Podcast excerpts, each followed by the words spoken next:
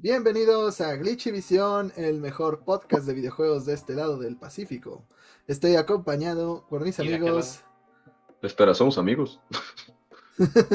Mira, voy a contestar por partes. Del otro lado debe ser algo como Glitchy Visión. Hostias. Y de. Y si somos amigos. Yo le contesto a Lucy solamente durante el podcast. Ah, ok. Glitchy Venir el Vis- contrato, ya veo. No, es que aquí somos Glitchy Visao, el mejor Glitchy programa con caipiriñas. Y- Estoy acompañado de mis amigos y Lucy, Arad, Fer, Diego y Lucy, la rascacazuelas.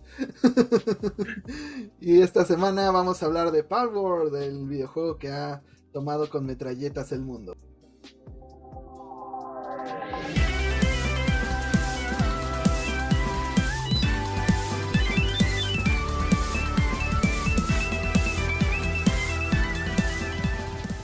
¿Cómo les fue esta semana? No muy bien, la verdad. ¿Qué onda a todos? Yo soy Diego. Yo no pude jugar nada esta semana porque me dio influenza, por eso no Jugó a sobrevivir. Porque ju- ajá, jugué, jugué la vida en, en muy difícil. No me gustó. Duele un chingo. Se siente uno de la fregada. Y pues estuve en cama la, la mayor parte del tiempo. Eso, eso fue lo único agradable que estuve en mi camita. ¿Pero jugaste algo? Eh, jugué Destiny un ratito, pero verdaderamente un ratito. El, Ahora el sí, resto fueron alucinaciones. Es, fue es posible que hayan sido alucinaciones. Es el juego de la vida, Mm. como la canción de Ricky Martin. Este, ¿No Lucy, había una telenovela que se llamaba así también? puede ser, y tal vez ese era su sound, soundtrack. Jugué a encontrar memes perrones para mandarle a Jaime.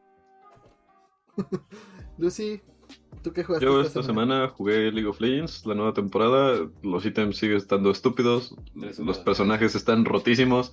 Nada hace sentido. Por alguna razón es divertido.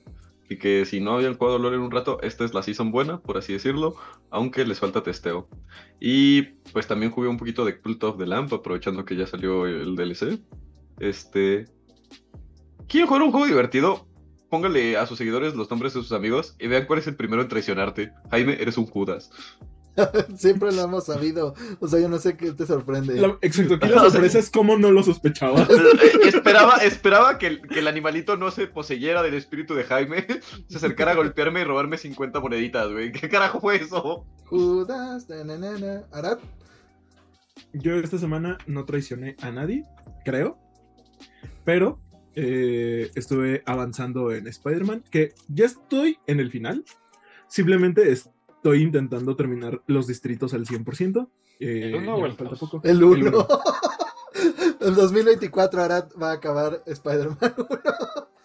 y próximamente The Last of Us 1. Este. eh, aparte de eso, estuve jugando el Pokémon que no tiene pistolas. Así es, Pokémon Scarlet. Eh, estoy avanzando en el DLC, aunque muy poquito. La verdad es que me, no sé cómo me estoy tardando tanto con un DLC que dura aproximadamente dos horas, pero me tardé un año con Spider-Man 1. Te recuerdo Este, que te la- tardaste años en acabar Spider-Man 1. No años, meses. Pero eh, también estoy terminando. No, no estoy terminando. Voy a la No. mitad de Luigi's Mansion 3. Eh, sorprendentemente, en este sí voy rápido. Esta semana ah, esto- llegué a la mitad del nivel de los egipcios. La verdad es que. Sorprendentemente, este nivel se me ha hecho el más largo de todos. O sea, como que siento que son muchas vueltas y está un poquito más confuso. Dicho esto, me caga el pinche puzzle de los animales. Bueno, donde tienes que equilibrar el peso en la balanza. No te Lo tú le cagas al puzzle también.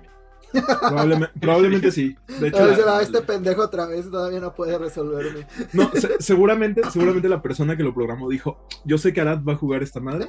Vamos a chingarle la vida. Oh, oh, oh, oh. Ahora- Me encanta. otra ¿Qué fue vez se tropezó con la misma pared y está comiendo papas. Para, para finalizar, este. En uno de mis momentos de relax, eh, jugué Boost a Move o el juego de los dinosaurios de ponchar burbujitas que todos jugamos en el PlayStation 1. Y todos lo jugaron pirata. Y lo sabes, de mujer. De mujer sin dinero. De rascacazuelas. Fer, ¿tú qué jugaste esta Yo- semana? Este, ya estoy en el endgame de Alan Wake. pero me acabé mis baterías. Eh, gran sorpresa. Entonces eh, se me está complicando. y me desesperé, me harté un poco y dije, ah, bueno, me voy a relajar este, jugando el roguelite de Last of Us, el remaster que se estrenó. Y No return. el de No Return, y no, terminé más estresado. No Está- hubo regreso. no hubo regreso, está bastante bueno, pero sí está, sí está pesado. Sí está difícil, pero vale mucho la pena. Eh, sí, no, no tiene como que este, esta historia que tiene el Valhalla. El Valhalla sí tiene como que una narrativa y eso está bueno. Este no lo tiene, Y es gratis. pero, y aparte el Valhalla es gratis, este cuesta 10 dólares si tienes el, el juego original. Si quieres hacer el upgrade. es- Ventaja, Santa Mónica. Exactamente. Y, eh, pero siento que tiene como que este, esta cosa como del Mercenaries de Resident Evil, que vas desbloqueando personajes mientras vas jugando y diferentes este, tipos de juego. Eso está padre y vas como que haciendo diferentes runs. Eh, no he jugado más que dos y me han matado, pero pues están, está, está pesado, está bueno. Isaac vivía con su madre hasta que llegó un Cordyceps. No, es como usan escenarios que ya salen en el 2. Y es como de protege esta zona de tantos enemigos y te van saliendo como Ujú. hordas. Tienes que sobrevivir. Y algunos son O más rescata o, lo, o, o consigue esto y te dan un punto de partida y así. Y algunos son más estratégicos que otros. No solo tienes que sobrevivir como sea, no importa si te ven. Y hay otros donde si te ven, pues valiste verga. Entonces, pues está entretenido. Siento yo que eso sería como lo único que vale la pena de los 10 dólares. Porque el gameplay, por más que uno se fija, y sobre todo si no tienes una tele que, que pues pueda con el, con el frame rate variable y todos los aumentos del HDMI 2.1, pues como que no vale mucho la pena el, el upgrade. Si solamente lo ves desde el aspecto técnico. Pero Sí, eh, yo esta semana. ah, si no tienes una aleación de cobre dentro de tu cable HDMI, no vale la pena. Claramente. ¿Cómo puedes ustedes- desperdiciar tu Play 5 en una televisión que no es 4K? Exacto. Ustedes seguro juegan en una pantalla para computadora. Me dan asco. Ah, yo a veces sí juego en la pantalla de mi computadora y está bien, a gusto. Me dan asco. No juegan a 4K con HDRM. Le dice a Jaime que hay pantallas de computadora con 4K, Mejores. güey. Pero no Sí. son de 50 pulgadas con sonido surround atmosférico perfectamente colocado. La experiencia superior de juego. Pero hablando de experiencias superiores de juego, yo jugué Golden Sun. Y. ¡Ay! ¡Qué culero está la configuración original del Nintendo Switch Online para Game Boy Advance! Una recomendación. Antes de empezar cualquier juego, píquenle en ajustes. Pónganle en. eh, reducir el tamaño de la pantalla para que sea pues el tamaño original del Game Boy Advance y que pues salga la resolución original de la consola porque si no va a salir todo estirado y culero y yo por eso ni siquiera encontraba dónde estaban las escaleras en las no Golden Sun, o sea, se veía todo estirado y feo y no se eh, pues no se distinguía nada, estaba muy Es feo. que tienes que conectar tu Switch a una consola de 1970 para la verdadera experiencia. ¿Acaso juegas en Nintendo Switch Online? Yo tengo Ya basta. un Game Boy Advance modificado. Mira, si no puedes contra ellos, úneteles. Exacto. Y también tengo mi copia de Golden Sun sellada para mi placer. Pero bueno, eh, sí hagan eso, porque si no se ven muy estirados los juegos. Fuera de eso, se ve muy bien ya una vez que lo ajustas y se juega muy padre el Golden Sun. Me está gustando hasta lo poquito que llevo, que es casi nada. Eh, también estoy casi por terminar Fire Emblem Engage. Ya me dieron el anillo. eso suena muy mal. Ya me dieron el anillo de Violet. Mm. y Se está nos casa Jaime, damas y caballeros. con Violet. que le habían dado el anillo porque ya iba a poder entrar por la puerta trasera. el horror. Bueno, el punto es que ya me dieron el anillo de Violet y está rotísima esa madre. Es como. Ah, sí, este, este se puede adaptar a todas las armas. eh, la persona que traiga este anillo puede proteger a todas tus unidades. eh, este anillo bustea todo. O sea, ese ya es para que ya acaba el juego, diviértete, ya no pienses en estrategias. Entonces, eh, pues está divertido. La verdad, voy a hacer mi mini review de este juego un año después de que salió el juego. Em, no me gustó tanto como Three Houses, la verdad no tiene tanta historia, es puro este como fan service de la franquicia, pero es muy divertido con estrategia, con muchísimos cambios de unidades.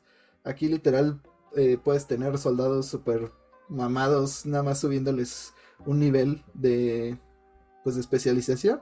Entonces, yo creo que si eres fan de Fire Emblem, sí lo vas a disfrutar, pero si empezaste a jugar en Tree Houses, no te va a gustar porque no tiene historia ni, ni tantos caminos. Pero bueno, vamos a las noticias dentro de estas. Justamente uno de los directivos de Sony, bueno, una de las personas que trabajó en The Last of Us 2 Remastered. No sabe por qué la gente se está quejando tanto de este remastered y para él pues es la mejor forma de jugar el juego y no entiende las controversias. Pero Arad, cuéntanos quién es esta persona y sobre todo, ¿tú piensas que tiene razón? pues mira, esta persona se trata de nada más y nada menos que Matthew Gallant, quien es pues el director de este remaster. Y no es que no esté de acuerdo, al final del día no es que yo haya comprado el remaster a full price, pero... ¿Cuándo te llega? Algún día. Amazon, vuelvo a confiar en ti, hijo de... Y probablemente Amazon ya no nos patrocina por esto, pero... Amazon, ya sí te quiero. Amazon yo no, ¿qué pedo? Se supone que soy Prime. Pero eres foráneo. No es muy Prime de su parte. No, porque ya vivo en la Ciudad de México, perra. Bueno, serás Prime, pero no eres coqueto, güey. Ajá. Soy Primate. No eres Primate. Pues no, porque no lo tienes. eres Primate. eres Annihilate, no Primate. eres, eres Decepticonet. Eso es Lucy. La verdad, así que es que necesario un remaster. Pues la verdad sí, o sea, ya pasaron cuatro años desde el original. O sea, es una generación de diferencia. Tres años, seis meses y 24 días son necesarios para un remaster. ¿Has visto las comparativas? Obvio, o sea, puedo notar la diferencia. O sea, incluso cuando sale, usas lentes, no puedes notarla. No puedes notar los puntos diferentes. No te ha llegado, no lo puedes notar. Te odio, no Y te odio a ti también, Aro, ya que estás ahí parado. Ajá, claro que se notan. Ahí se ve el frame variable adaptándose a las capacidades de la pantalla y el Play 5. Solo un tonto no lo vería. Eh, para ser claros, es un personaje. Eh, claramente no hay diferencia. no, o sea, es que siento que una, eh, el juego, antes de esta versión remasterizada, antes de tener que pagar 10 dólares, ya tenía mejoras, o sea, con respecto a PlayStation 4. Sí, ya tenía un parche para que se viera en 4K. Justo, entonces, pues claramente es un intento por sacarle más dinero a la gente como yo. No, o sea, yo que no pagué el full price, siento que los 10 dólares, simplemente por lo poco que jugué del modo no return y de los estos, bueno, todavía no los juego, pero sé que tiene los niveles, este, ¿cómo se llaman? Los secret levels o estas cosas. Menos de una hora. Sí, los niveles Ajá, o sea, bueno, aunque siento que por 10 dólares es justificable. O sea, no me interesa tanto en la cuestión gráfica o técnica porque realmente no hay un cambio y no es necesario en ese aspecto. Pero este modo roguelite siento que sí, lo poco que jugué sí me está gustando y siento que vale la pena. Por los 10 dólares. Full price, lo dudo mucho. No, no lo vale. Es el mismo puto juego. Es un DLC. O sea, ¿cómo puedes decir que vale 10 dólares cuando Santa Mónica acaba de sacar Valhalla gratis? Que ok, Valhalla es un factor, es un denominador no común. Es, es la excepción, no la norma. Vale, pero no mames, el juego tiene 3 años. Returnal también añadió un modo nuevo sin costo, multiplayer, y que también es estilo roguelike para que pases con tus amigos. ¿Cómo, pueden justificar? Pero de todas maneras, ¿cómo puedes justificar la existencia de esta mamada de, oh sí, estamos remasterizando de Last of Us. Pendejo, es el mismo puto juego. Tiene tres putos años el mm. juego. Es absurdo que exista un remake. No es justificable su puta existencia. Exacto, por eso sacaron un remaster, no un remake. Me vale 3 kilos y medio de chota con cebolla. Puedes tocar la guitarra, no se te olvide, Diego. También en el original. Las camisetas son nuevas. No, en el original no puedes, como aquí. Puedes jugar el Uy, vestuario de astronauta. Pues En el, original no puedes tocar Lamento Boliviano libremente, Diego. O sea, ¿cómo crees que vamos a deshacernos de todos esos clickers? Con ¿Cómo música vamos- culera. ¿Cómo vamos a tocar caballo homosexual de las montañas en el otro? Mira, yo lo Odio Dog. Entiendo en que The Last of Us. Para empezar, muchos creíamos que no iba a haber un segundo juego. Realmente no hacía falta porque la historia era muy autoconclusiva.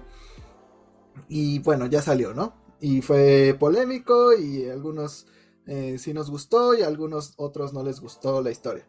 Independientemente de eso, pues ya The Last of Us se ha vuelto como una IP que Sony va a explotar al máximo con la serie, con otra secuela y con seguramente con más spin-offs que sí le salgan, no como el multiplayer que quisieron hacer, pero eh, no, Próximamente juego de ritmo. eso no quita que eh, pues este año sale la segunda temporada con pues, la parte del 2 y tienen que tener ese ese KU en tienda de, de Last of Us Sale 2 hasta para Play. 2025, ¿no? Bueno, el plan original era que saliera en 2024. No planeaban que hubiera una huelga de escritores, ¿no? Pero el punto es que, pues todo este plan era para pues, tener esos SKUs y que la gente cuando vea la serie de, de Last of Us 2 diga, ah, mira, hay uno de Play 5 de The Last of Us 2. Ese es el punto. O sea, esa es la verdadera razón de que esto exista. No lo necesitas, no lo compres. Si lo necesitas, cómpralo, sé feliz y, fin de la discusión. Eh, eh, Pues también recordar, ¿no? O sea, checando los precios un poquito como dice Fer. Un DLC de un juego AAA hoy en día ronda los 30 a 35 dólares, ¿no? Un juego roguelite, independientemente, o sea, ya sea como... Mis referencias son Binding of Isaac, eh, creo que es el Overture, el más reciente, o cosas como Enter the Gungeon, están en 15 dólares, ¿no? Entonces, el hecho de que cueste 10 dólares por una experiencia roguelite que parece bastante completa con todos los personajes que está metiendo y el gameplay que está metiendo, siento que está bien. Como dicen, ¿no? O sea, pagar el precio completo del juego y esto por un remaster, por un por lo que aparenta ser un remaster, porque yo estoy ciega y no veo ninguna puta diferencia. este, no lo vale. La, la expertise pero- para notarlo. Me atrevería a decir que inclusive, o sea, el roguelite como standalone en 10 dólares es más que worth it, ¿no? O sea, en especial si te gustan este tipo de juegos, pues quizás de experiencias repetitivas donde vas desbloqueando cosas como pro- progresivamente, donde no vas a tener dos runs iguales y probablemente a Fer se le pare el corazón en un susto de una de esas, ¿no? Pero, pues es muy subjetivo, ¿no? El que tanto provecho le saques a un roguelite, porque habrá quien lo juegue una o dos veces o, lo logre pasar una vez y con eso se dé por bien servido. Pero hay otro tipo de personas que le fascinan los roguelites y le fascina la franquicia de Last of Us que va a perder cientos de horas en ese modo, ¿no? Y eso es el encanto de los roguelites, ¿no?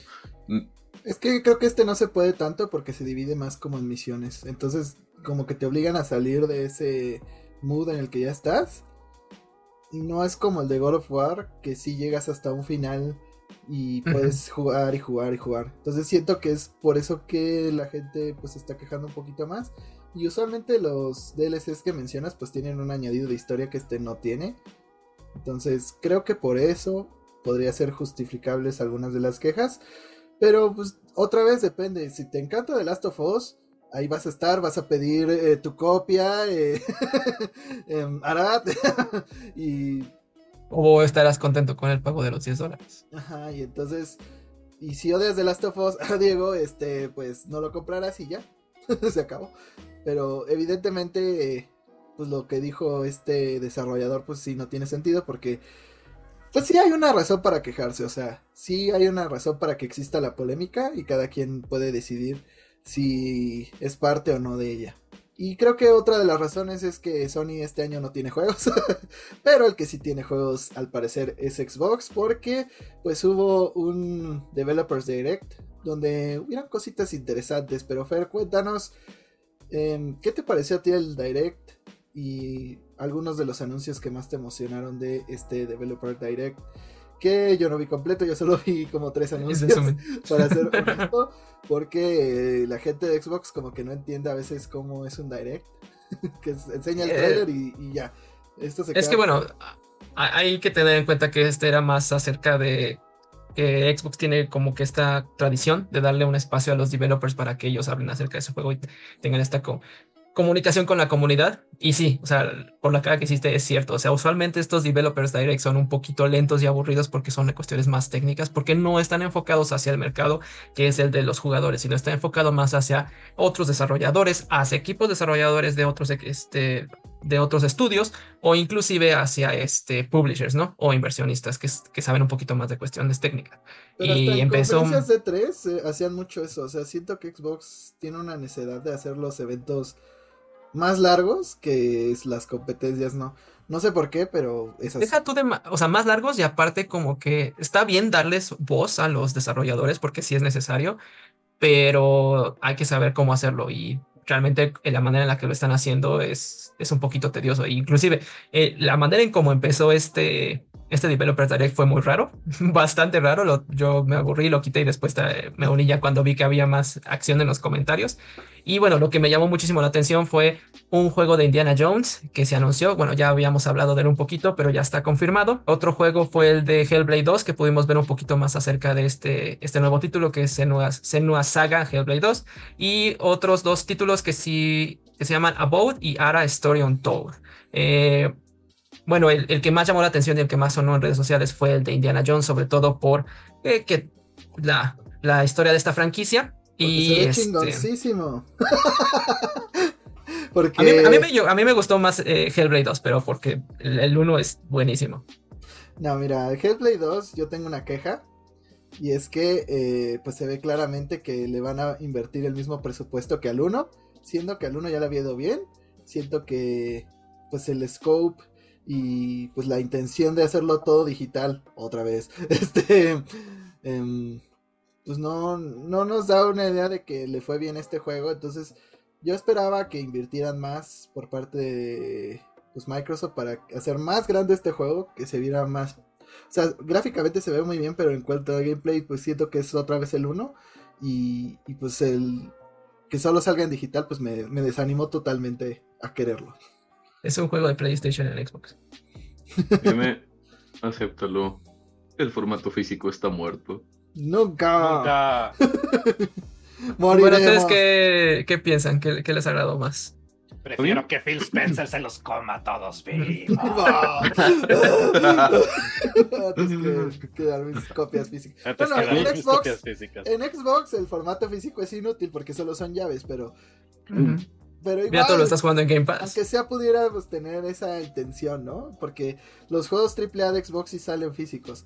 Pero a mí lo que más me gustó, pues como ya dije, fue Indiana Jones. No solo por la IP, sino que me gustó que fuera primera persona y no tercera para distinguirse un poquito de lo que es Charted, eh, Tomb, Raider. Raider, todos estos juegos de, pues, de aventuras que ya conocemos. Y pues se ve muy bien. O sea, el, güey se ve idéntico a Harrison Ford de joven. Entonces también eso me agradó. Y pues no sé, es el de los primeros juegos de Xbox que digo, verga, ojalá tuviera un Xbox para jugar esta madre. La verdad está bastante atractivo el juego, me causó risa la polémica en, redes sociales de, de, que, ah, se ve como juego de Play 2, de juego de Play 3. Como no, el juego se ve bastante bien, se ve bastante divertido, las mecánicas con el látigo pues se ven interesantes. Y pues no sé, o sea, a mí me llama, es una oportunidad de la franquicia de, revivirse, porque a todo el mundo le gusta Indiana Jones, pero Indiana Jones no hace nada con él, con él mismo, es una franquicia que lleva mucho tiempo, pues, hibernando, porque no, no podría decir que muerta. Mira, en el cine pasó algo muy gracioso, y es que decidieron que Shia LeBoff fuera el, sucesor de Indiana Jones y luego cancelaron a Shia LeBoff y ya decidimos todos que ya no nos cae bien. Y esa película no existe. Y esa película, de la calavera de cristal no existe porque es pésima. Y pues la última que sacó Harrison Ford ya todo Rookies Flies, pues a nadie le interesó porque pues ya está sea, el güey ya ni sabe dónde está a veces. Entonces,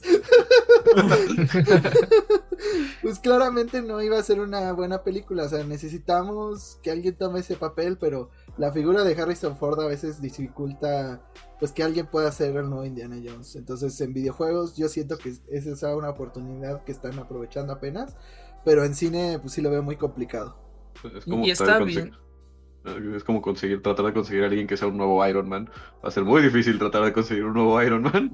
Siento que este juego llega en un momento perfecto porque hay mucha. Bueno, yo he notado que mucha gente sedienta de más, como decirlo, más Uncharted. Y es como, pues este es el papá de Uncharted, ¿no? O sea, Indiana Jones fue la inspiración para toda esa trilogía. Y pues vaya, la gente está sedienta de más aventuras en catacumbas raras donde te encuentras cosas misteriosas, ¿no? Con un protagonista carismático. Justo eso iba a decir, que viene a cubrir ese CEO que dejó Uncharted y de Naughty Dog que ya no quiere hacer más Uncharted y que Tomb Raider está durmiendo en sus laureles. Bueno, Square Enix está durmiendo en sus laureles, entonces eso está bueno. Mi única queja es ¿por qué la voz no es Harrison Ford y es Troy Baker? Porque Troy Porque Baker es la onda. corre- porque Troy Baker es la onda y porque Harrison Pero todavía está. Harrison Ford. O sea, Pero Harrison Ford a veces está no bien sabe que sea Troy Baker, no me quejo, pero, Harrison Ford Pero cobra. pero es Harrison Ford. Todavía Pero está cobra. vivo. Cobra un chingo. Hay inteligencia Odia- artificial, lo pueden poner a cantar chipi chipi chapa chapa a Harrison Ford. dubi. Pero puede demandarlos. Además, Harrison Ford odia a sus fans, odia todo lo que ha salido. ya solo quiere estar en su casita y seguir planeando aviones y chocándolos. o sea, Harrison Ford ve cuando le preguntan algo de Star Wars, hace una cara como de puta madre estos nerds otra vez. Güey, Entonces, Harrison, Harrison Ford sí me da vibes de señor mala onda. O sea, como de, güey, pinches niños están arruinando todo. es un señor panista enojado, o sea, ya déjalo Sí. descansar. de milagro ganó, eh, grabó la segunda de Blade Runner y tuvo esa escena rara donde realmente le pegó a Ryan Gosling porque odia la vida. Entonces ya. Y a Ryan Gosling. Rayó. Harrison Ford tiene Odian la todos. Que tendría el esposo de la Jaime de tía, güey. Pues no sé, pero el punto es que, pues sí, Harrison Ford no lo va a grabar porque odia ya lo todo. pero Y pues bueno, justo va de la mano con lo que decimos de que si quieren renovar la franquicia y no tener que esperarse a que eh, lo que se estire no sea el látigo, este... Jaime, por favor. Este, diablos, Pues señorita. tienen que empezar a hacer cambios, ¿no? Siento que Troy Baker, pues, ah, es una gran opción para empezar a, a reinventar la imagen de, de Indiana Jones, por así decirlo.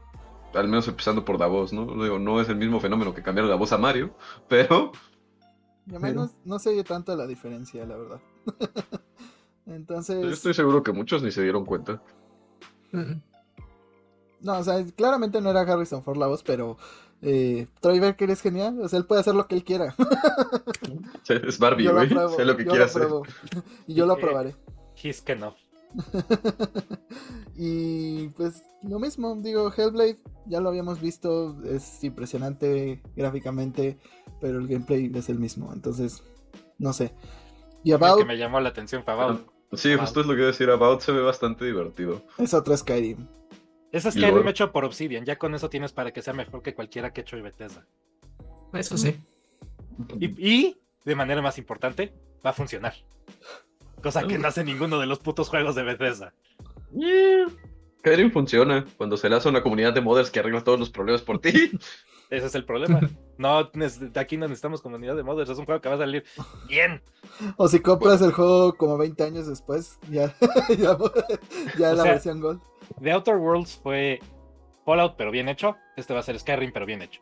Entonces ya con eso tienen para que yo esté contento. El tren de voy a ser. Soy tú, pero mejor. Básicamente, eso es Obsidian. Obsidian es Bethesda, pero hace bien las cosas. Bueno, hay ciertos juegos que... Digo, también hay que esperarnos a que salga, porque si algo nos ha enseñado este mundo, esta industria, es que ser fan de una compañía que no se llame Capcom puede llegar a decepcionarte muy duro. E inclusive Capcom.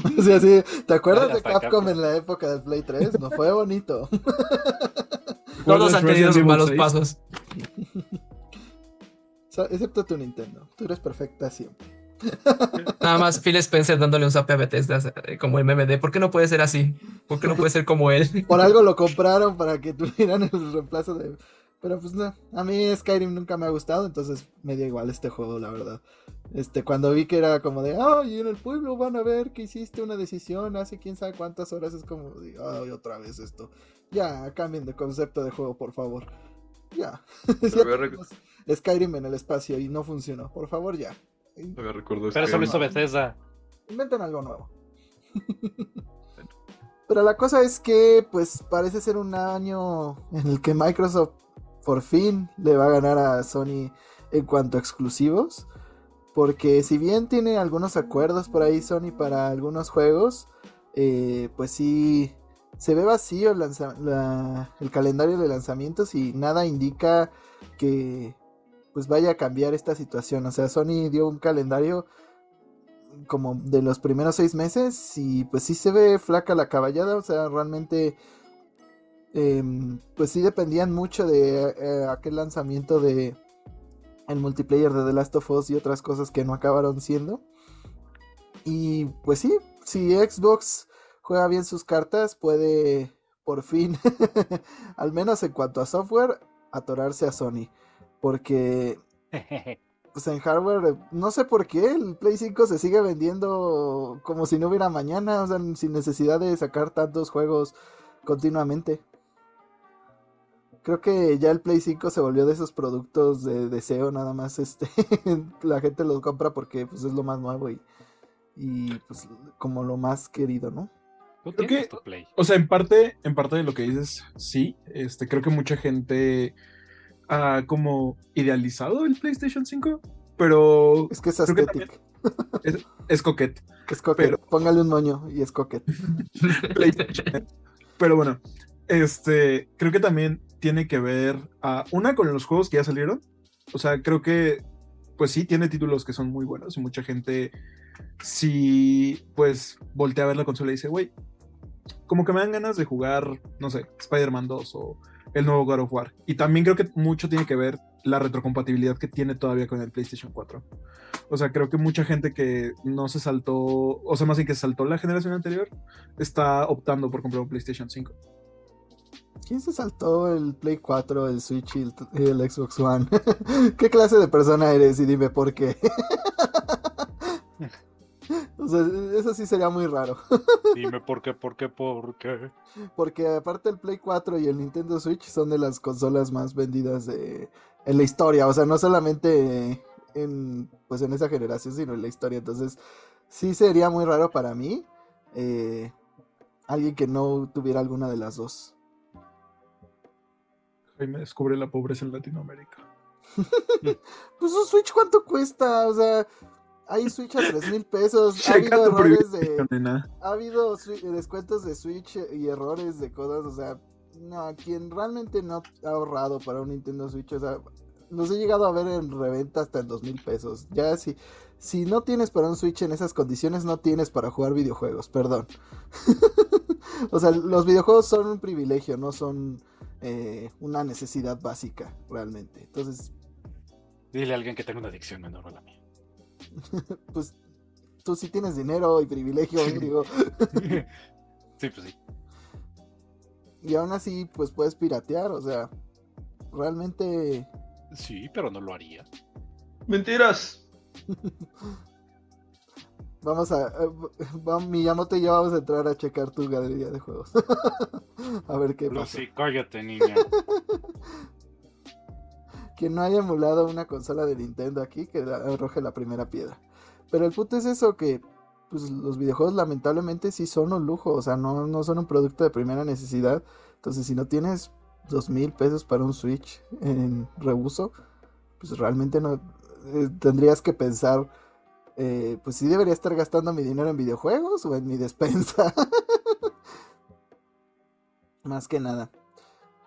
Pero, Te queda el este, privilegio de ese. de ese- pues es que no es privilegio, es como de pues tener prioridades en la vida. Mi prioridad es un Nintendo Switch. Claro que sí. Mi prioridad es tener una este un home theater con la, con la máxima forma de jugar. Pero bueno, más allá de que Arad siempre nos desvía a temas de justicia social, em, pues sí, como que es, es muy raro. Yo no conozco a nadie que si le gusten los videojuegos que se haya saltado a la generación anterior. Y pues de cierta manera Xbox pues este año podría retomar un poquito del, del terreno perdido, pero ya veremos cómo se va dando de acuerdo a los calendarios. Eh, lo que sí Nintendo ya nos dio confirmación de que ellos sí van a seguir lanzando juegos todavía para Nintendo Switch. O sea, si, si apenas estás pensando en comprar una Switch, pues se- tienes buenas noticias. Digo, aparte del enorme, pero en serio, este, pues, la enorme biblioteca que tiene Nintendo Switch, van a seguir saliendo juegos, pero Fer, cuéntanos quién dijo esto y sobre todo hasta cuánto tendremos nuevos juegos para Switch. Que hay que recordar que con el Wii U y el 3DS, pues sí cortaron de tajo la generación, pero con Switch podríamos ver algo diferente. Pues tu amigo, el Shuntaro Furukawa, en una entrevista con el medio Nikkei de Japón, mencionó que podemos estar tranquilos ya que seguiremos teniendo juegos de Switch hasta el año fiscal, hasta el siguiente año fiscal, o sea, hace 31 de marzo del 2025, y que siguen trabajando en softwares para darles el soporte y servicio a los títulos de, bueno, a, la consola de Switch con títulos de Nintendo. Esto dice, bueno, nos da información de que podríamos tener más juegos de Zelda, de Mario y de todas las franquicias de Nintendo, pero pues ya sabemos que Nintendo es muy de decir estas cosas, ya a los dos, tres meses saca una consola y se le olvida lo que prometió. En mi opinión, este tipo de aseveraciones son más bien para calmar a los inversionistas y la especulación de, de, del mercado, saber si va a salir una nueva consola o no, y mantener el precio de las acciones de alguna manera, ¿no? Pero no sé, ¿ustedes le creen? ¿No le creen? ¿Debemos escondir al pánico? Yo sí le creo, porque el Nintendo Switch tiene una base muy importante de jugadores, o sea, es la tercera consola en general en cuanto a ventas. Entonces la base instalada de usuarios dudo que Nintendo la quiera pues abandonar tan pronto, por más que la siguiente consola sea compatible o no con los juegos de Switch. Y creo que aprendieron de los errores del pasado, o sea, con el Wii U fue una transición en cuanto al Wii, pues muy de tajo, muy soberbia, muy con el marketing no claro. Entonces creo que esta vez no van a cometer el mismo error y siento que pues sí van a seguir sacando juegos de Switch hasta donde les dé. Puede que remasters o juegos no tan importantes o triple A por así decirlo, pero sí veo que el Switch siga recibiendo juegos tanto como fue el Play 2 que ya habían pasado tres años y seguían versiones de Play 2 para juegos, ¿no? Entonces puede que eso pase con el Switch. ¿O creen que apliquen la Play 4, Play 5 y saquen juegos para los dos? Justo eso era lo que iba a decir, que probablemente lo que vayan a hacer es que veamos juegos intergeneracionales que sean compatibles con Switch, pero se vean mejor que en Switch 2. Bayonetta 3. Pero también algo que me preocupa es que, o, o, sea, por más que Nintendo haya aprendido sus errores, quizá, sigue siendo Nintendo. Le gusta repetirlos. No y le gusta repetirlos. le gusta repetirlos. Nintendo es, ese, es esa amiga que no entiende que no debe estar con el chacal. Sí. Pero ahí ¿No sí. te mordiste la lengua? No. Uh, Este, pleito, pleito, pleito. pero bueno. A- ahorita no voy a entrar en polémicas con rascacazuelas. con mujeres nada que verientas. Contigo mismo. Y este. A lo que voy es que siento que Nintendo hace esas cosas. O sea, como que tiene una toma de decisiones muy extraña. Porque igual 3DS no le fue mal.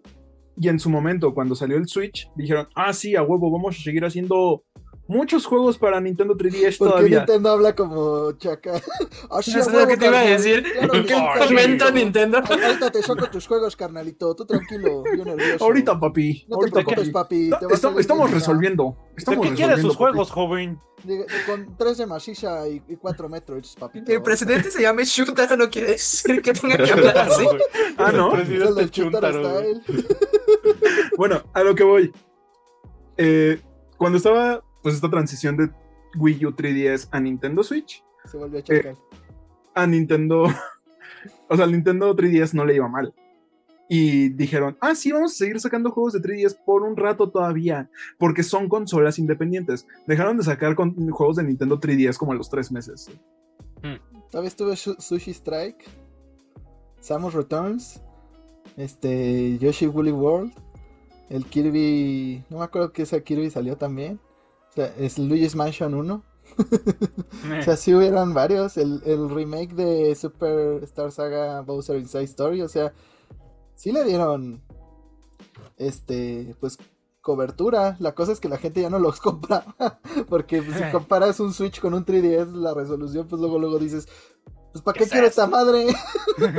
¿Pero qué pasó aquí? Ajá. Aparte de eso, también tuvo mucho que ver el marketing. O sea, en ese momento el marketing del Nintendo Switch era más prominente que los pocos juegos que quedaban de 3DS. Sí, pero ahí sí es como del día a la, a la noche, o sea, juega ahorita una cosa de 3DS y vas a decir, verga, si jugaba esta cosa así, con esta resolución, con esta velocidad, con estos controles en comparación al Switch, pues sí está muy... O sea, el salto ahí sí fue muy grande. Tal vez de Wii U a Switch no, pero entre 3DS y Switch sí fue muy amplio y yo creo que esta generación no va a ser tan grande el salto. O sea, ya hay rumores. O sea, hay rumores de que va a ser un Play 4. Hay rumores de que a lo mejor va a tener más. Yo creo que siempre lo importante es ponerse en el medio. Entonces yo creo un Play 4 Pro. Y, y Nintendo usualmente le apunta a algo medio, porque no quiere, su estrategia es no tener consolas tan caras para que sean un poco accesibles, entre comillas, porque si lo comparamos con los costos de un PlayStation 5 o de un Xbox usualmente son más bajos. Este, y la otra es que tienen esta filosofía de que la consola y sus títulos siempre tienen que ser atractivos eh, para niños, para la familia y que sean divertidos, ¿no? Que sean funcionales, que tengan como que estas capacidades, estos gimmicks. Entonces, eh, por eso usualmente no vemos estas, estos saltos de 4K, 8K y cuestiones de Van esa 4K. shadow tracing, etcétera, porque Nintendo es algo que no le interesa. Pues sí, o sea, nunca ha sido el, el punto, pero en cuanto a 3DS y Wii, digo Switch, pues sí, ahí sí se vio un salto de calidad amplio. Y justamente hablando de estos rumores, algunas personas empezaron a creer que el Switch 2 llegará más pronto de lo que piensan, porque eh, pues empezaron a desaparecer de stock ciertos juegos de Nintendo Switch. Y la gente está pensando que esto se debe a que los Nintendo Selects van a regresar le hace estos juegos, pues que ya pasaron cierta cantidad de copias vendidas y Nintendo los ponía en precio reducido, eh, pues para ganar como los últimos pedacitos de ventas de estos títulos y pues lanzar versiones mejoradas para Nintendo Switch 2. ¿Ustedes piensan que esto es verdad? Yo creo que podrían hacer el Nintendo Select sin necesidad de, de que esto- la nueva consola. Ajá, de que esto signifique que va a haber una nueva consola. Pero Como igual... pasó con el 3DS, o sea, cuando salieron los Nintendo Selects todavía le quedaba un buen rato de vida al 3DS. Aparte ves la lista de los juegos que les está faltando el stock y dices, ay nanita, porque hay juegos ahí que Hay un juego... no quiero eh, que se acaben como Metroid Dread, como Link's Awakening. De hecho, realmente casi El- todos es como el de, Fire Emblem Engage salió hace menos de un año y ya está en esa lista. ándale. Pero ahorita sí estoy como de, me quitan alguno de estos juegos y mataré a todos en Nintendo y luego a mí. Aparte que también es una estrategia de marketing, porque si tienes el Switch desde que inició, el, el- desde que salió, usualmente o hay una gran probabilidad de que hayas jugado estos títulos, ¿no? Si eres fan de Nintendo, si tienes las capacidades económicas, etcétera, ¿no? Pero alguien que se lo acaba de comprar este año o recientemente lo recibió en, en Navidades del año pasado, pues obviamente a lo mejor no ha jugado Dread, no ha jugado estos títulos que salieron en el primer año del Switch, ¿no? Entonces es una manera también de darles una pintadita al título y volverlos a resacar. Y literal es como, como el meme de, de, de, que- de, este, de Bob Esponja, de es que es nuevo, es que es select, señor Calamardo. O el de los Simpson. ¿Qué no están viendo que es el mismo título de Switch? Pero tiene la etiqueta de Select. Select, pero tiene la etiqueta de select. Todos, todos saben que si Ahí tienes vamos, el ex no vale nada. Es un pedazo de basura. Como los Greatest Hits. Exacto. Solo vale si tu etiqueta es del lanzamiento original. Eso es el verdadero. Los demás son para la basura. Ah, tienes Dread, mm, select. mm. Mm, Mm. exacto. Y por eso no podemos tener Plan 4, güey. Si tu colección de Play 4 por ahí tiene un rojito que es de Greatest Hits, qué asco. Me das asco. Jaime, jugar videojuegos es un privilegio de Nintendo. Bueno, lo haré un poquito más accesible, Jaime. ¡Iu, qué asco! Qué asco. Qué horror. Aparte también es una manera de Nintendo de llenar su calendario de este año con, con reestrenos. Si, te, si tienes un Selex, no te puedes sentar con nosotras. Es miércoles de no selects, güey. Exacto. Eso sí es Los mi- rascacazuelas. Los Miércoles coquet. los miércoles jugamos. Mario Kart. Los miércoles jugamos Mario Kart con personajes rosas. Si no, no puedes jugar. Personajes coquet, si no, no puedes jugar. Ajá. Luigi es coquet. No.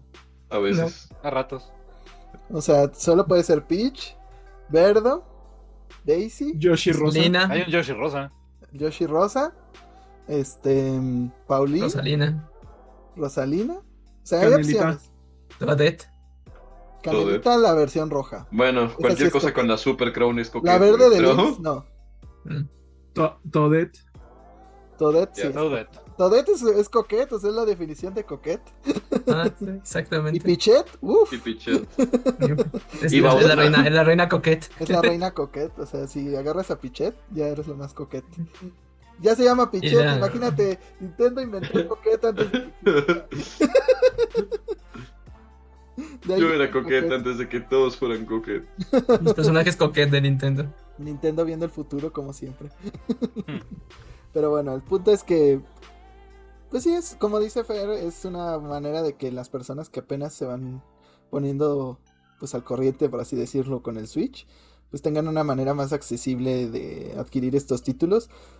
Eh, digo, en las tiendas en general pues sí hay descuentos y, y demás, o puedes comprarlo de reuso, pero pues no, no siempre es una posibilidad y usualmente los papás pues se van a la fácil de pues lo que encuentran en el Walmart, ¿no?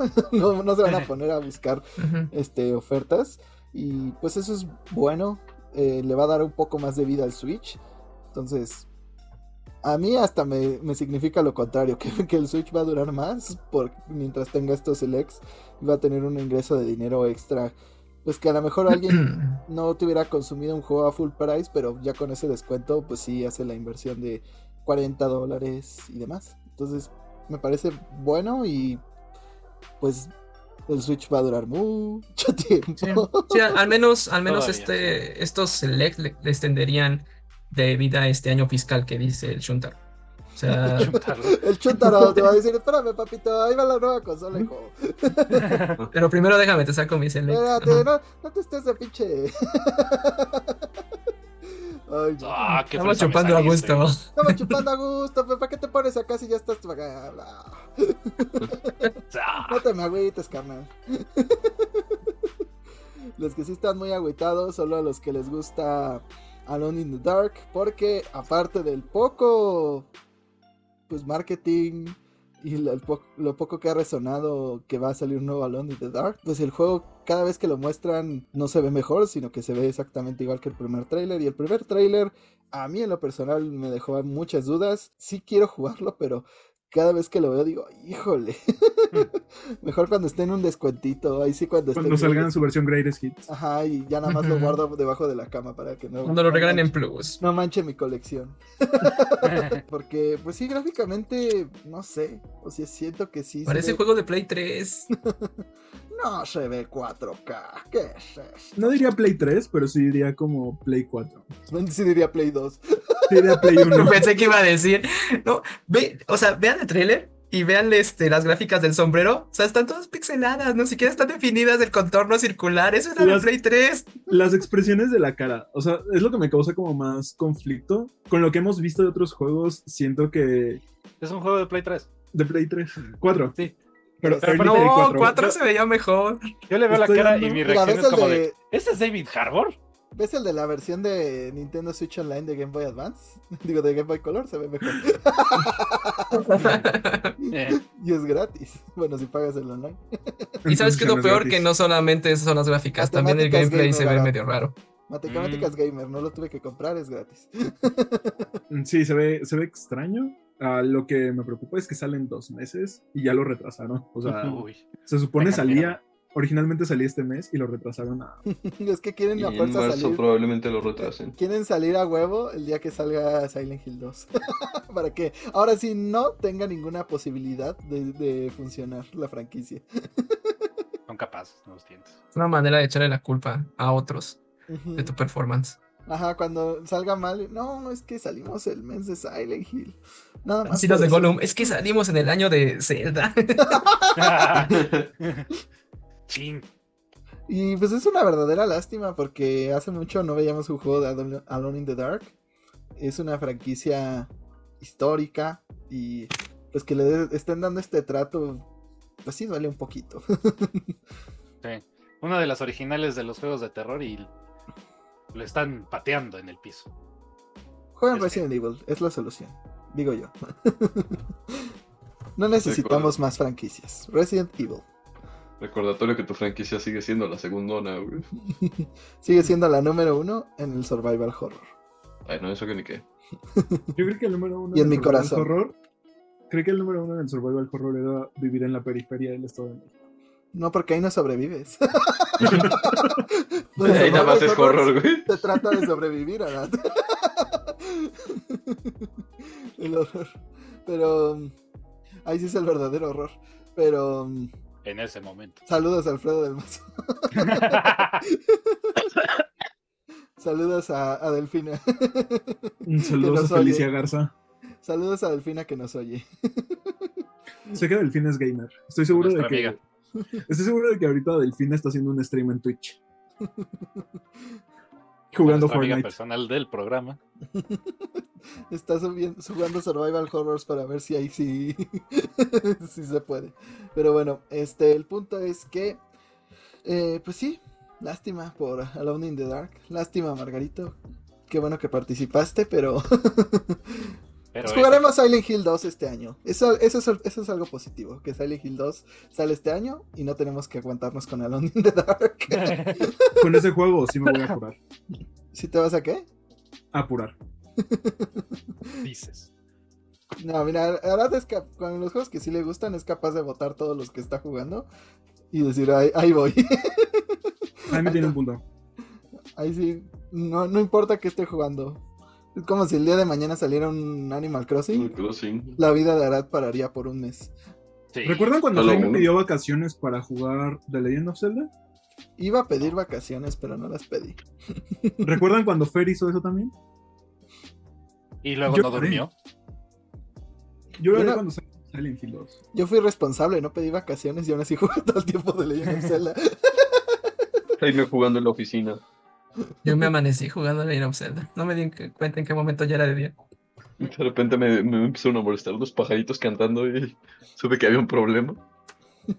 Cuando era de noche en el juego y había pajaritos. Cuando vio sus perros ya, habían, ya se habían servido solos croquetas. Ya se estaban pensando en comerse.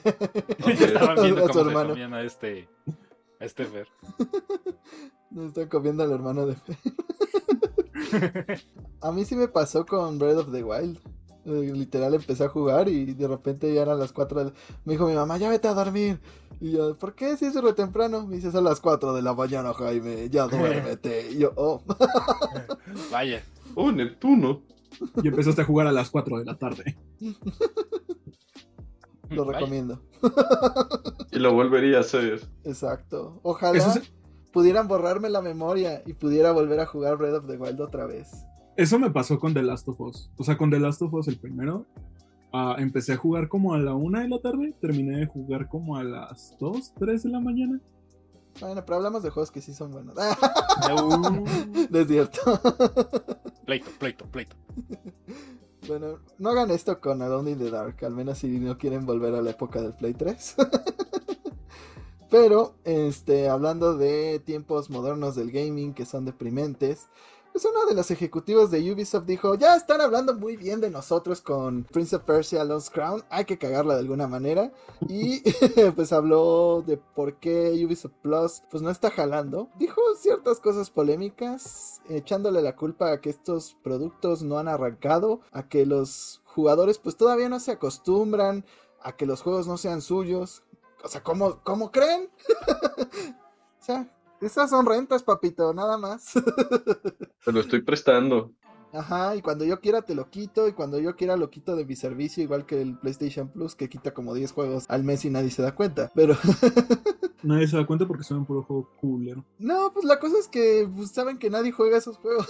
o sea, todos queremos, lo pagamos y todo, pero para no jugar nada. Pero la cosa es que, pues es el terrible futuro que cada vez se ve más cercano, que todo sea servicio. Por lo pronto, hay copias físicas de Prince of Persia de los Crown. Yo les recomiendo ampliamente que mejor lo compren físico, que se esperen a su lanzamiento oficial y pues le demuestren a este imbécil que pues la gente pues efectivamente todavía quiere tener su, su repisa de juegos llena y pues tener todo el control sobre sus juegos y pues, la diferencia del precio no es tanta, o sea, creo que está rondando los mil pesos, que es lo mismo que la puedes encontrar, este, 1100 pesos. ajá, la versión digital. Entonces, juegos físicos, amigos. Pero ustedes qué opinan de esta opinión algo polémica?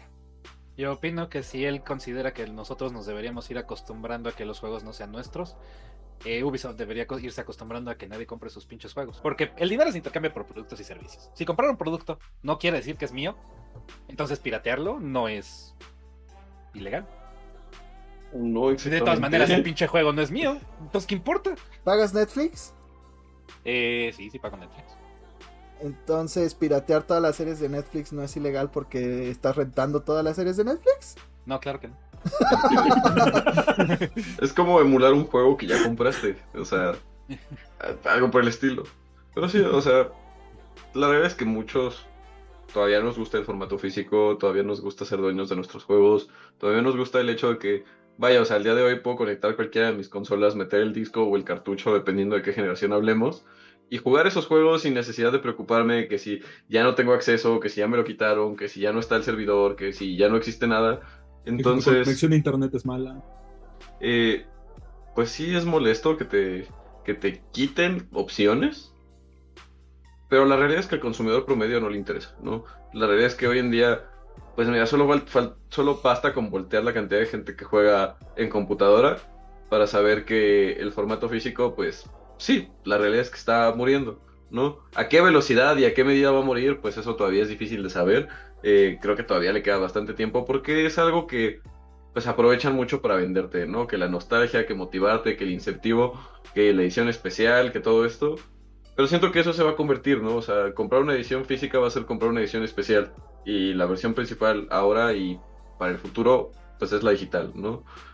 De hecho, no tanto porque las versiones especiales ya no traen el juego o lo traen en digital. Sí. Digo, porque al final la realidad es que lo que quieres en tu colección física, como tú dices, quieres llenar tu estante, quieres la caja. O sea, Muchas veces placer Tienes gente como tú mismo lo has dicho que le da flojera pararse a cambiar un cartucho de Switch por otro, ¿no? Entonces tienes lo mejor de dos mundos. Tienes tu cajita ahí decorando tu pinche aquel, siendo feliz, y no tienes que pararte porque eres un flojo. Entonces, ¿qué más quieres, Jaime? ¿Qué más quieres? Propiedad de mis juegos. La propiedad de lo que estoy pagando, sí. derechos. Pero sí, No. como dice Lucy, pues lo- Pero- el usuario común cede sus derechos por la comunidad, por la comodidad. Si no ven a los usuarios de Apple que les vale verga que les metan el pito cada vez que compran un teléfono. O la accesibilidad del costo. ¿no? También, porque muchas veces la- la- el costo de la membresía mensual es muchísimo menor que el este, tener que estar comprando títulos, ¿no? Entonces, hay gente que lo ve más bien como una opción a su economía y dice, bueno, yo me conformo con esto. Eh, más bien aquí yo creo que eh, eh, esta persona, no me acuerdo el nombre de, Ubisoft, eh, más bien está limpiando o intentando cubrir a, a la compañía, porque recordemos que Ubisoft adquirió los derechos de, del streaming de Activision Blizzard con la compra de Microsoft. Entonces es una manera también de decirnos hacia dónde va Activision Blizzard y hacia dónde va Microsoft con todos los títulos, ¿no? Y que lamentablemente parece ser que las grandes empresas están viendo el, el streaming como el mercado siguiente. Y sí, yo consumo a- a- algunos juegos digitales, sobre todo los juegos que no me no soy muy fanático, pero los juegos que sí quiero tener, los juegos que sí me llaman muchísimo la atención, los compro físicos, simplemente por el hecho de que sí quiero tenerlos pero aún así tenemos esta situación de que pues se tienen que actualizar o son códigos o son llaves, etc.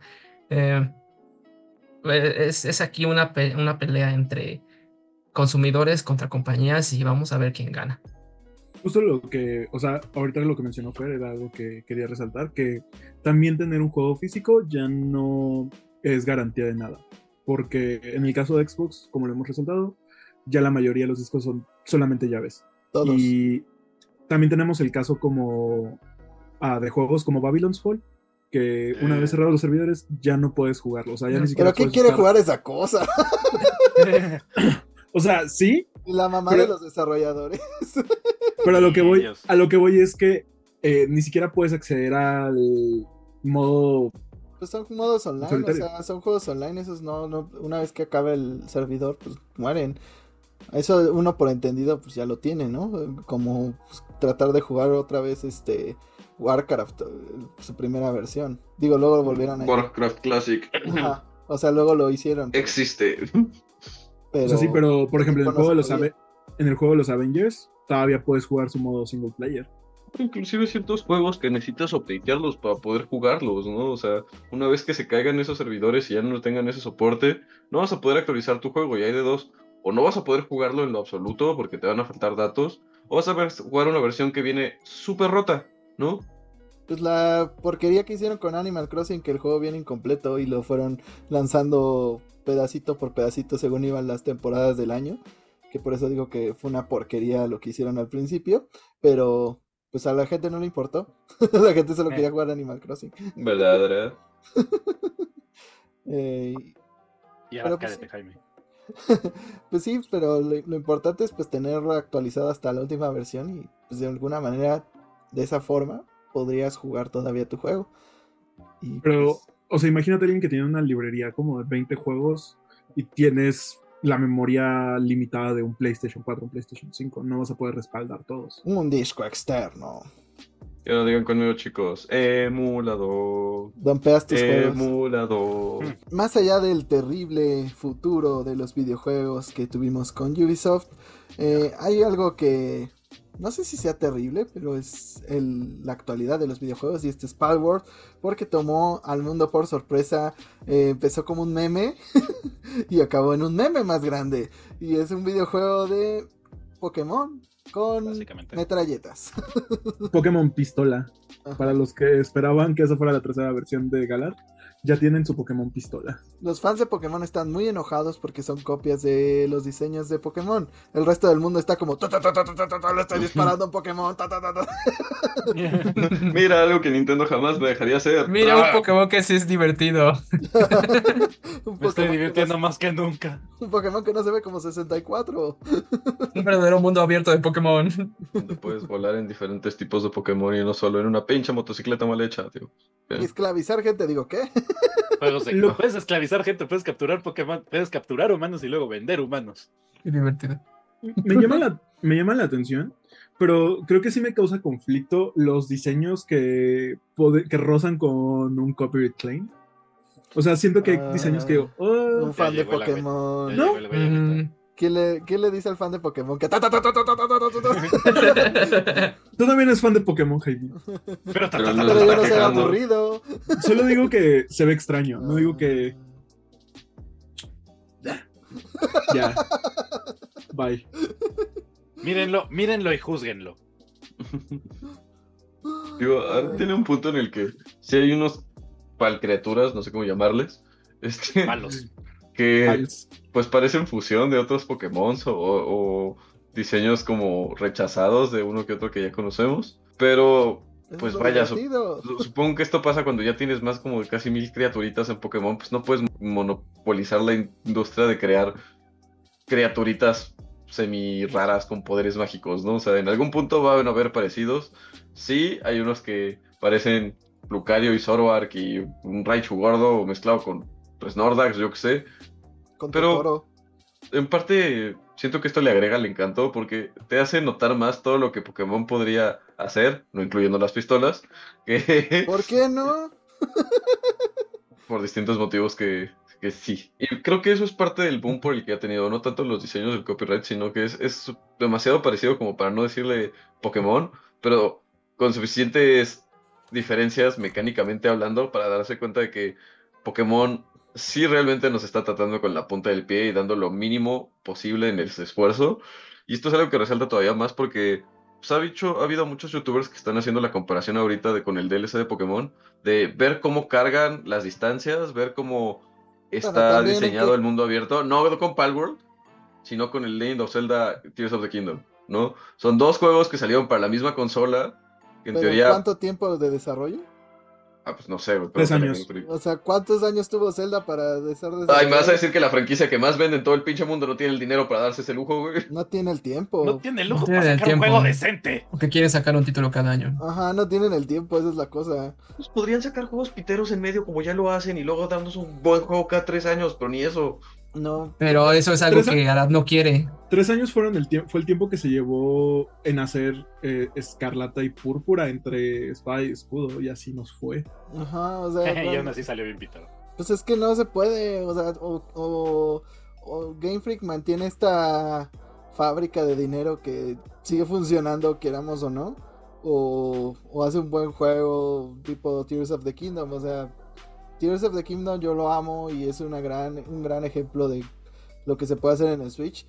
Si tienes cuatro años, más de, no, más de cuatro años para estarlo este, diseñando. O sea, Zelda tuvo el tiempo ilimitado para salir casi casi. Es como lo de Mario Wonder que decían, ¿por qué no hacen lo mismo con Pokémon? Pues porque eso no genera dinero, hijo. Pokémon no depende de... O sea, Pokémon depende de sacar peluches cada determinado tiempo. Si no hay nuevos este, personajes para sacar peluches, toallas, pantuflas. O sea, los videojuegos son lo que menos dinero le genera a Game Freak. Es lo que menos les importa. Si pudieran no sacarlos, no lo harían, pero Sí, el problema es que Game Freak ya se enfocó nada más en obtener dinero y le bajó mucho a la calidad de los juegos. Y además, pues si somos honestos, los de Game Boy Advance tampoco tenían el más grande, la ambición más grande que se podía tener en la consola. Hay muchos mejores ejemplos de juegos de, de Game Boy Advance. O sea, realmente lo romantizamos, pero pues es una franquicia de juegos portátiles. Lo romantizábamos, pero también hay que tomar en cuenta de que Ajá. ah, los juegos de Pokémon quisieron transicionar al 3D sin tomar en cuenta todo lo que lleva en medio. O sea, programar juegos para Game Boy, Game Boy Advance era mucho más fácil y mucho más rápido que para las consolas que vinieron después, o sea, 3DS y Nintendo Switch, y se notó muchísimo. Pues es que no quisieron, los forzaron. Es como Nintendo les digo, pues este es el hardware que ahora tengo. Y ahora tienes que diseñar para esto. Ya no hay un 3DS donde te puedas hacer güey. este, La cosa es siguiendo que juego de-. La cosa es que hay un juego de Pokémon en aventuras en 3D que cumple con las expectativas y tuvo una pequeña evolución. Se llama Pokémon Coliseum. Mm, O sea, sí hubo un Pero juego no en fue el hecho que por Game hubo... Es que ese es el pedo. Que lo sigue siendo todo Game Freak. mm, no. O sea, todavía estuvieron los remakes de Ilka. Y esos están peores. O sea, Los remakes de qué? de que fueron hechos por la compañía Ilka, los de Diamante, y Diamante Perla brillante y perla reluciente. Ah, El My Little People, My Little People Pokémon, güey. Sí, o sea, al final de cuentas, o sea, sí, estuvieron estos juegos, pero pues también si los comparas con muchos juegos de GameCube, pues no, no ocupan al máximo la consola, o sea, la cosa es que la gente está haciendo comparaciones injustas con Zelda, es como de, no, ningún juego es Zelda, o sea, pon cualquier juego comparado con Zelda, se va a ver horrible en Switch. Aparte que el equipo de Nintendo, que, bueno, el estudio de Nintendo que se dedica a hacer Zelda y Marios, tienen unos estándares de calidad muchísimo más altos que los que tiene Game Freak últimamente. Y seamos honestos, Game Freak no ha sabido evolucionar el gameplay. O sea, sigue siendo el mismo gameplay base desde un inicio y les ha funcionado. ¿Y para qué cambiar algo que les funciona, no? El problema es que también el mercado se está cansando de esa situación y que no hay innovación en el gameplay y los precios siguen al mismo al mismo valor, siguen siendo altos para un juego first party de Nintendo y te entregan títulos con, con box, ¿no? Como fueron las últimas entregas. Entonces, por eso también la gente ahorita está volteando entre morbo y también como entre in- intención de buscar algo parecido que les, que les cumpla lo que no les ha dado Pokémon en los últimos años. Pues mira, uno dice, no le interesa a la gente lo mismo, pero los números están ahí. O sea, los juegos más vendidos de Switch de Pokémon son los de la franquicia principal con el mismo gameplay. Cuando experimentaron con Arceus, no tuvieron las mismas ventas. Cuando experimentaron con Let's Go, no tuvieron las mismas ventas. Entonces, la gente quiere la misma fórmula, aunque diga que no. y con Palworld lo que pasa es que pues para empezar no estás atado a Nintendo Switch. Para seguir tienes multiplayer en línea donde puedes interactuar con muchas personas. Y para continuar tienes metralletas. No, ni siquiera Mm. estás atado a que sea una franquicia para niños. Entonces creo que es el como el juego que la gente que dejó de jugar Pokémon eh, pues adoptó. Pero igual Pokémon va a seguir para los niños chiquitos del mundo. O sea, nosotros somos treintones.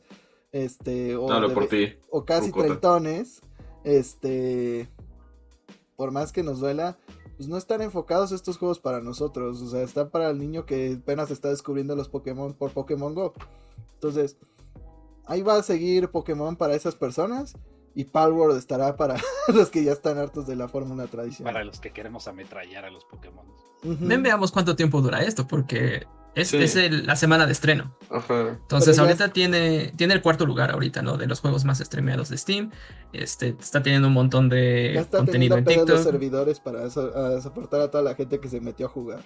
Pero también, o sea, veamos cuánto tiempo dura como que esta, este morbo del Pokémon con pistolas. Cinco likes y doy el tarjetazo.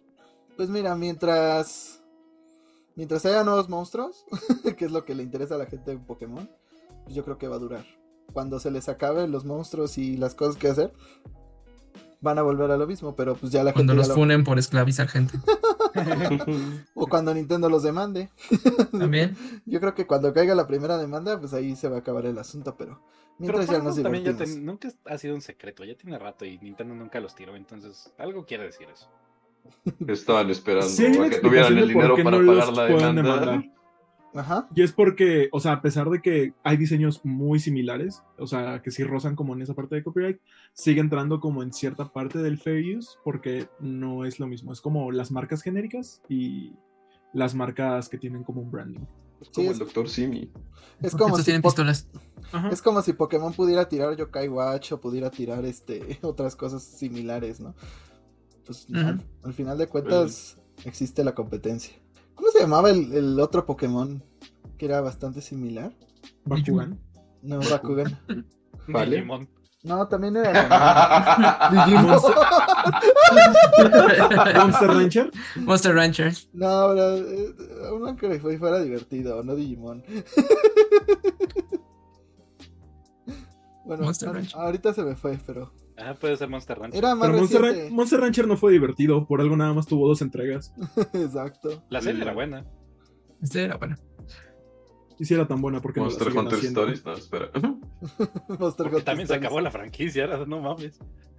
Porque no tienen a Bandai atrás para seguir empujando el cadáver de Digimon, digo, de, de este Monster Rancher a lo largo de los años. Como lo han hecho con Digimon. Por eso. Pero, pues no sé, a mí, a mí sí me llama la atención. Si tuviera algo con que jugar, Palworld lo haría. Pero, pues le digo a la gente que se divierta, que ametrallete cosas. y Que ya. Lo voy a gente. hacer. Ajá, o sea, son juegos para echarse un rato. Realmente no son, no van a trascender la historia ni nada. Y, y fin de año, Goti. Muy bien, me volví a equivocar. Pues ya ganó Baldur's Gate, ya. Ya cualquiera Eh. puede ganar el juego del año, ¿no? También Creo que, ibas a creo que ibas a mencionar cuando ganó ¿Y It te- Takes The ¿Tú? Last of Us 2. También hablando de Baldur's Gate es como Calamardo hablando de las cangreburgers. Créeme, lo podría jugar y me aburriría nada más. No puedes decir que no te gusta tirarte osos si nunca te has tirado uno. No, sí puedo, gracias. Pero sí lo hace. Sí puedo, gracias. Pero pues también pasó esa aberración cuando ganó It Takes Two a Resident Evil, y aún no me explico cómo. The Last of Us 2 ganó en su año. Ya con eso tengo para que saber que eso es una farsa. Pues ya veremos qué gana juego del año. Final Fantasy. Este. Pero hablando justo de Final Fantasy, pues recientemente eh, el productor Yoshida de pues todo esto que fue Final Fantasy XVI y pues el 14 que también fue bastante exitoso, habló un poco de lo que sería el futuro de la franquicia porque pues mucha gente está especulando que cada vez se va más a la acción, que debería volver a los turnos y pues habló mucho de que eh, pues Final Fantasy siempre ha sido una franquicia en la que se experimenta, que él pues no podría decir cuál es el futuro porque él pues dio su versión en 16 y la verdad a mí sí me gustó, yo sé que hay gente que no le gustó, eh, pero pues sí habla de que a lo mejor hacen una combinación con los turnos o que podrían volver un poco al pixel art, pero que realmente la eh, pues el cambio a pues la producción de juegos AAA haría muy difícil que los Final Fantasy volvieran a ser pixelados por turnos y demás, como algunos fans nostálgicos quieren. Pero no sé, ¿ustedes qué opinan? ¿Qué estilo de juego debería tener el siguiente juego? Porque yo estoy seguro que va a ser en pues la máxima resolución posible y no van a volver a los píxeles. Efectivamente, o sea, creo que ya es algo que se va a quedar. O sea, eh, es algo que la industria es a lo que está llevando. Pero creo que Final Fantasy tiene la posibilidad de hacer como un spin-off o, separar la franquicia en dos partes, ¿no? Tener sus entregas AAA, Super 4K, que sean de en acción y lo que quieras, y al mismo tiempo sacar historias donde sean pues pixeleadas y por turnos, ¿no? Y que tengan este canto nostálgico que pues mucha gente está buscando, quieras que no, por algo tenemos cosas como el Tales of Mana que recuerdan mucho a los viejos Final Fantasy, ¿no? Tenemos el Sea of Stars que también recuerdan mucho a los viejos Final Fantasy.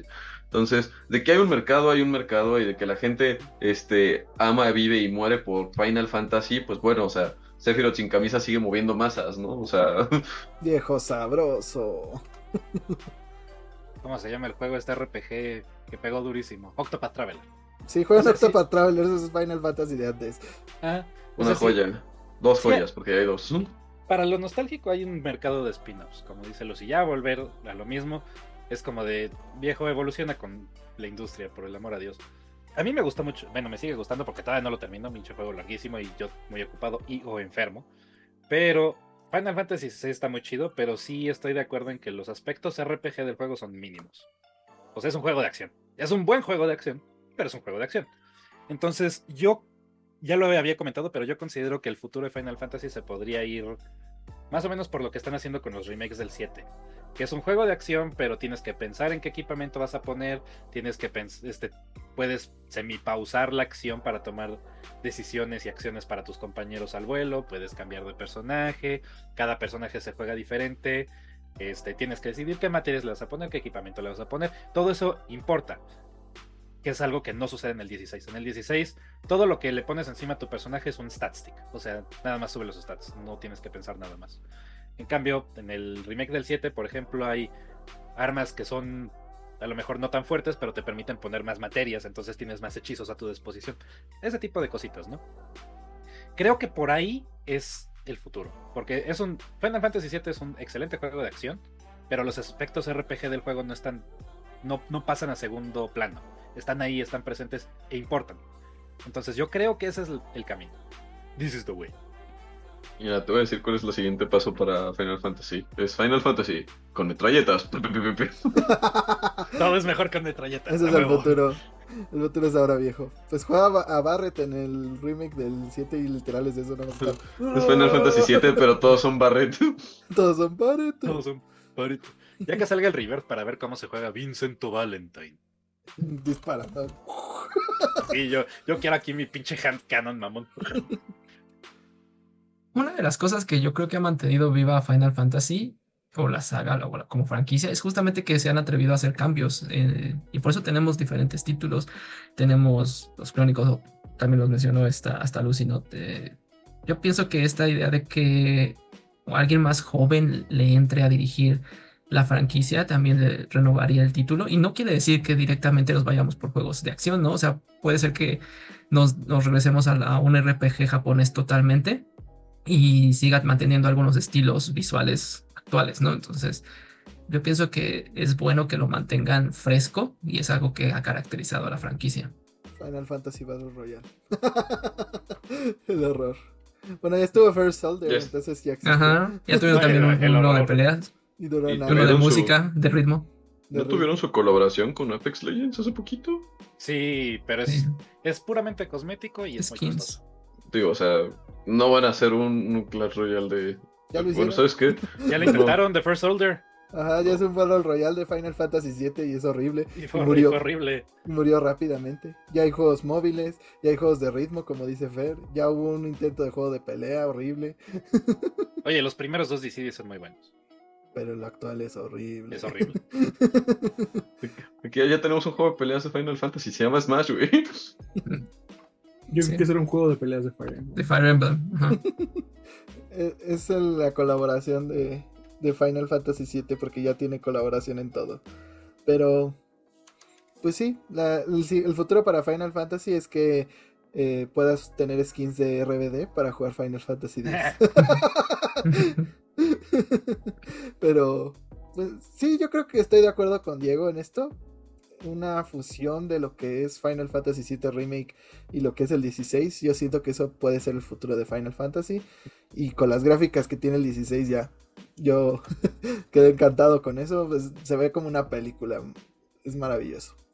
Pero, eh, hablando del futuro de los videojuegos, Foam Stars sigue vivo al parecer y también a cargo de Square Enix. Y es que, pues, confirmaron que estará gratuito junto al servicio de PlayStation Plus.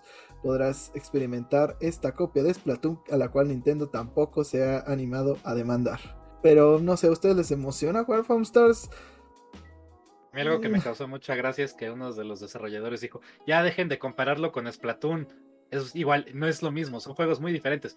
Y yo, que no le digan clon de Splatoon al clon de Splatoon. Sí, a, mí, a mí lo que saqué de dónde es eso, o sea, va, te la compro. O sea, Splatoon de cierta forma fue una revolución en la industria de los shooters porque pues, es un shooter mucho más como friendly, por así decirlo. Para, para Es- niños, ¿no? Es Y un pone- shooter que en donde no tienes que disparar a las otras personas. Pero igual lo haces. Este, claro que tienes que, Jaime, claro que tienes que. Por algo tienes un rodillo gigante que puede aplastar gente felizmente, ¿no? Pues para Pero- la satisfacción. Es mucho menos violento que pues, cualquier otro shooter que se te pueda ocurrir. Y es una opción para pues, los niños chiquitos, ¿no? Y al final hay muchos niños hoy en día que también tienen Play y pues, les encantaría un juego de este estilo. Va, por eso lo entiendo, entiendo de dónde sale el concepto de Foam Stars. Me saca mucho de onda que, que sea tan copia y pega, ¿no? Si me explico, ¿no? O sea, los Inklings se deslizan por la tinta convirtiéndose en calamares. Ok, aquí son humanos, ¿no? Usan una tablita de surf. En vez de tinta es, es- espuma. En vez de el gato que te da misiones es un pato que te da misiones y aparentemente se pone violento en ciertos modos de juego, ¿no? Entonces, es, difícil no aplicar la Palworld aquí y decir como, hey, espera, esto ya lo vi, ¿no? Este, pero al mismo tiempo se ve divertido, se ve que quizás agreguen más modos de juego de los que pueden agregar variación. No, they Lo- will not. Lo que sí me saca mucho de onda es que literal es como de, ah, ¿cómo se vería un Inkling en versión humana? Como los personajes que pusieron en el tráiler, ¿no? O sea, nadie me puede decir lo contrario y nadie me va a cambiar de opinión. Qué bueno que ya no hay shooters donde se estén disparando entre ellos, porque es muy violento. ¿No? No me parece. Este. Pues. Por Digo algo lo van a regalar. Va a durar dos meses, igual que el, que el otro multiplayer que intentaron regalar en PlayStation, el otro intento Ujú. de, de juego como servicio, y acabará pues en un, un par de meses y quedará como la bonita anécdota de que alguna vez sucedió. Pero eh, pasemos a más noticias. Y es que eh, lo que sí sucedió y era un gran multiplayer fue Gears of War. Yo recuerdo gloriosos días de hacer hordas y estar ahí con tus amigos por horas. eh, así- solo Nasher. O haciendo batallas de motosierras o el, no sé, el pon tu bandera o diferentes modos que estaban muy chingones. Pues al parecer Xbox está haciendo un esfuerzo por remasterizar estos juegos que cada vez están más cerca de suceder y de que volvamos a los campos a tirarnos. este, pues escopetazos y pinches cortarnos con motosierras. Pero no sé, ¿a ustedes les emociona el regreso entre comillas, de Gears of War. El Gears of War, que todavía era bueno, porque el 5. ah, Mm, no masivamente. O sea, estoy más que dispuesto de conseguir una remasterización este, de los juegos para compu, porque pues no tengo Xbox ni planeo comprar un Xbox. Pero así que digas, no hombre, me muero de ganas, ya que salgan, por favor, quiero apaga esa mierda y patea suelos y el escuadrón Delta está en tu casa, perra. O sea, bueno, el escuadrón Delta está en tu Vamos, casa, Diego, ya te emocionó, ya te emocionó. ya. Se ya, emocionó. ¿Sabes qué? Dios, Denme, los- denme la solo. remasterización. No, sí estoy emocionado. Ojalá la saquen porque sí lo voy a comprar luego, luego. A la se goma. dio solo la idea. Me encanta la gráfica de emoción de, de- solita de, de Diego. Yo, yo solito me vendí la idea. La franquicia que nos introdujo un rifle con una puta motosierra. Ujú. Ahora, Ya con eso, ¿no? Este. Sí, no, yo, yo quiero revivir mis aventuras con el Escuadrón Delta. Particularmente con mi consentido, que es el Cold Train. Y a mí sí pues, me emociona también. Sabes que sí, me emociona mucho la idea de volver a jugar esta historia. Solo espero que hagan algo con los Krill en la- el primer juego. Este, aunque solo sea un remaster, un- una pequeña modificación en su forma de funcionar. Porque a veces se les botaba la canica y solo te mataban a, a diestra y siniestra sin ningún motivo, a pesar de que ya estabas tocando una maldita luz. Pero- Eso es lo divertido. Pues al menos se sabe que va a tener una remasterización porque ya este va a estar corriendo en un Real Engine 5 y pues qué bueno por Microsoft que está realmente usando sus IPs que tiene y no las Bueno. está dejando morir. Para que le den un poco de amor a Master Chief y no lo que le han estado dando los últimos años. Pura verga. Esa es la diferencia cuando de- le dejas a The Coalition que ha hecho a tantos años Gears of War carta abierta para que sigan trabajando y no creas un estudio que según va a salvar tu franquicia más amada.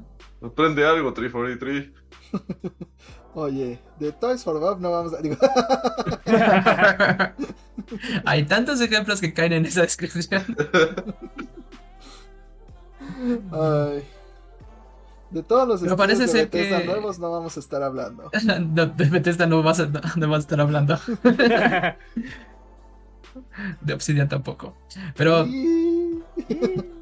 parece que este título está ya en casi fases de testing, entonces posiblemente veamos algo para el- la temporada del Summer Game Fest anunciado. Pues mira, ya de por sí Xbox sí tiene juegos este año. y todavía anuncian esto, pues ya la, Más de los de PlayStation. Exacto, bueno, eso no es muy difícil. No, Pero pues ya le está, ahora sí hay razones para comprar un Xbox. Y pues eso siempre es bueno, que haya competencia, que haya muchos juegos.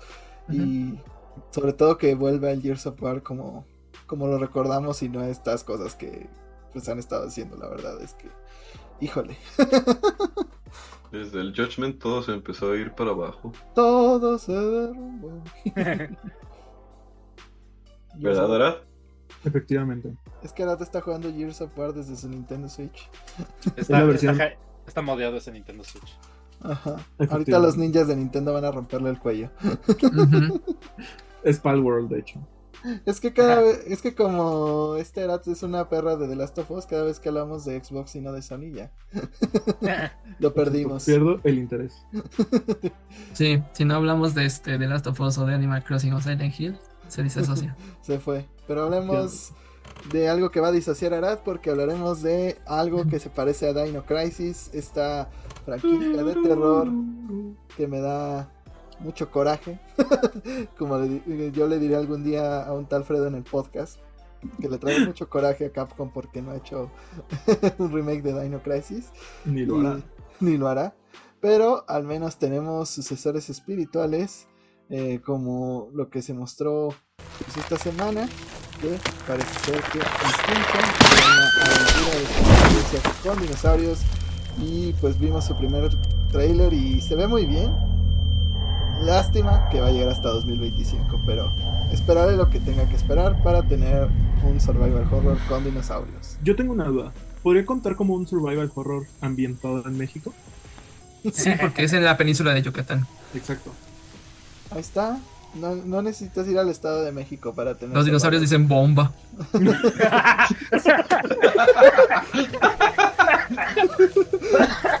Cuando estás jugando, va a decir: ¡Ay, ten cuidado! Es el chamuco.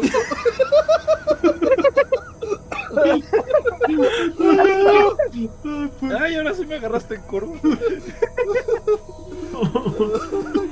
Ay, güey. Cuidado, es el chamuco. Ay, Te va, te va, un velociraptor te va a contar un poema. Ah, no. Lo peor es que, o sea, todos me. O sea, me imagino que ahora los dinosaurios, en vez de rugir, van a tener los diálogos de Cucho. Como en Don Gato y su pandilla. Oye, don gato. Me cambian los humanos. Me cayeron mal a la panza. Ah. ¿Por qué me arruinaron el juego? Ya no voy a poderlo Misión jugar. cumplida. No, vas a poder ir en la esquina y pensar, ay, cuidado, es el chamuco. ¿Quién dijo eso? Fue el burrito. Nos veremos en 2025 en la península de Yucatán. Me con pregunto, unas si, tostadas de cochinita pibil. me pregunto si esa es la dinámica Mucho. escondida. Porque dijeron que todavía hay una dinámica no revelada. Es esa. Es 15 cucho. Es, La mecánica es que te puedes librar de los velociraptors con bombas yucatecas. Que cada vez tienes una rocket launcher y dice ¡Bomba! Y matas a un dinosaurio de un putazo.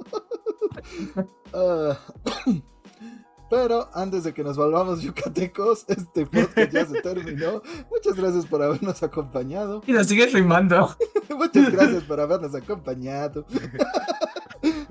Gente yucateca que estén en el oyendo el podcast, repórtense. Pero Y no bueno, nos cancelen. demasiado Recuerda- tarde. M solo los envidia, no se preocupen.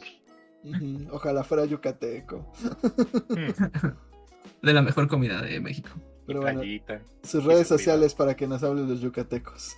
Pueden encontrar como Lucis que hay en Twitter y en Instagram. Y ahí los espero para que me digan qué esperan de este juego de Dino Crisis que no es Dino Crisis. En Además de yucatecos. A mí me pueden encontrar tanto en Twitter como en Instagram como el árabe García. A mí díganme qué futuro le quieren ver a Final Fantasy. En Yucatán. En Yucatán.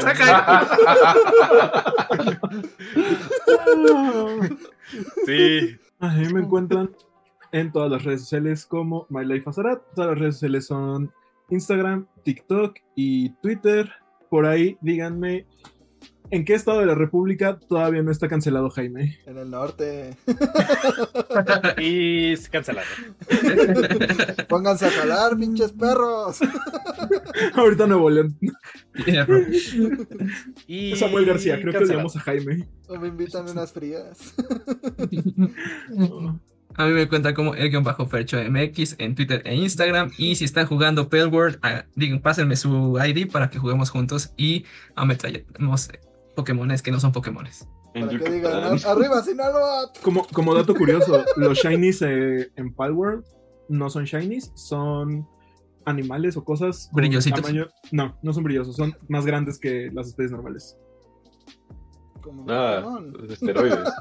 Como en, Drogas. como Legends Como Arceus. en Arceus, ajá, exactamente.